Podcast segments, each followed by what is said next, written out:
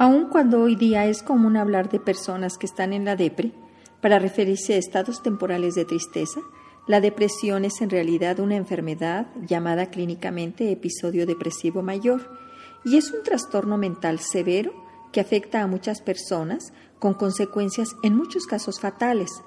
La depresión produce alteraciones en el metabolismo de la noradrenalina y la serotonina, que son dos neurotransmisores indispensables en la adecuada transmisión del impulso nervioso.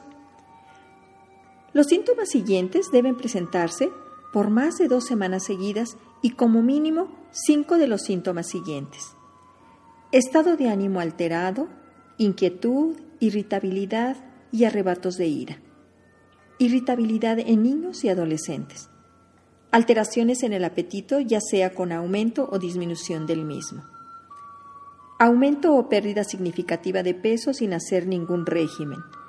Alteraciones en el sueño presentando insomnio o hipersomnia, es decir, estar dormidos la mayor parte del día.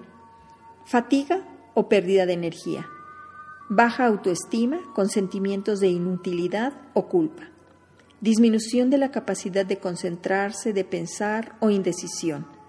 Sentimientos de desesperanza disminución de la capacidad para disfrutar la vida, pensamientos recurrentes de muerte o suicidio.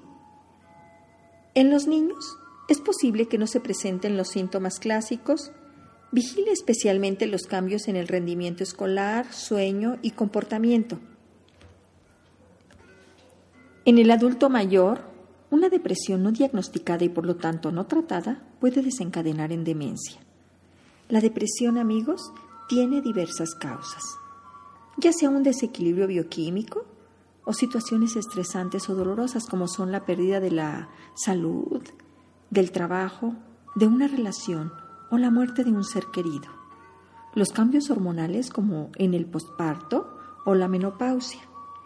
El uso de medicamentos antihipertensivos, ansiolíticos y algunos analgésicos. La violencia intrafamiliar el consumo de alcohol y otras drogas. La depresión, amigos, debe ser atendida por profesionales de la salud, como son los médicos especialistas en medicina familiar o los médicos psiquiatras, así como los psicólogos. El tratamiento debe ser mixto, con fármacos antidepresivos y con psicoterapia. Pide ayuda.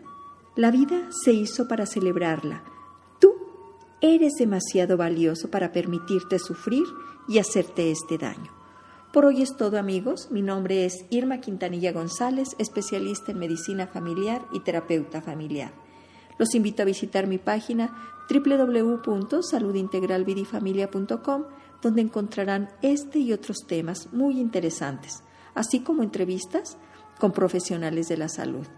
No te olvides, pide ayuda. Seguro que saldrás de esta.